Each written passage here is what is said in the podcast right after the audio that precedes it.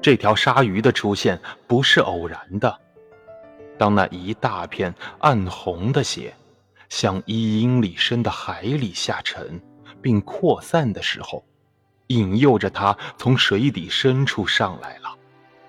这鲨鱼窜上来的那么快，这鲨鱼窜上来的那么快，疯了一般，全然不顾一切，竟然冲破了蓝色的水面，来到了阳光里，跟先前那些海豚一样，跟着它又掉到海里，嗅到了蟹腥气的踪迹。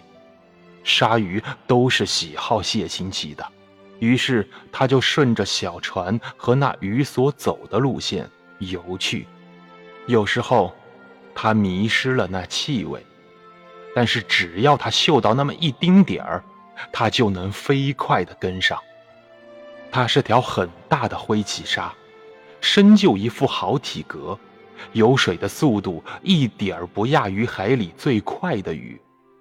不得不说，这灰鳍鲨周身的一切都很美，除了它的上下颚，它的背部蓝得像剑鱼一样，肚子是银色的，鱼皮光滑而漂亮。其实它的外形也长得像剑鱼一般，除了他那张正紧闭着的大嘴。现在这个时候，他就在水面下迅速地游着。高耸的脊鳍像刀子般划破水面，一点儿也不抖动。在这紧闭着的双唇里面，八排牙齿全都向里倾斜着。它们和大多数的鲨鱼不一样，不是一般的金字塔形的。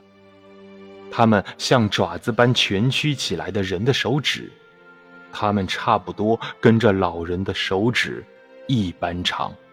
两边都有刀片一样锋利的快口。这种灰鳍鲨，生来就拿海里所有的鱼当食料。它们游水的速度那么快，那么健壮，这家伙武器齐备，以致所向无敌。他闻到了这新鲜的血腥气，此刻正加快了速度向老人的小船游来。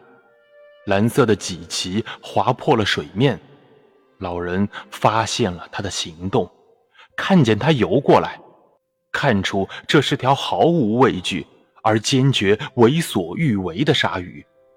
他准备好了鱼叉，系紧了绳子，一边注视着鲨鱼向前游来。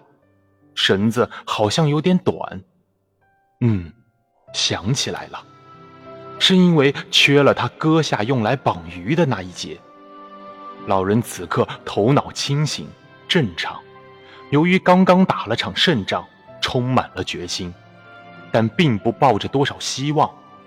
今天的运气有点太好了，不可能持久的。老人在心里想着，他眼睁睁地看着鲨鱼在逼近，抽空朝那条大鱼望了一眼。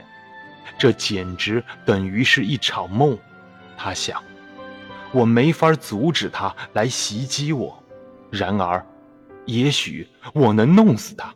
该死的鲨鱼啊！遇到我，你可是交上了坏运气了。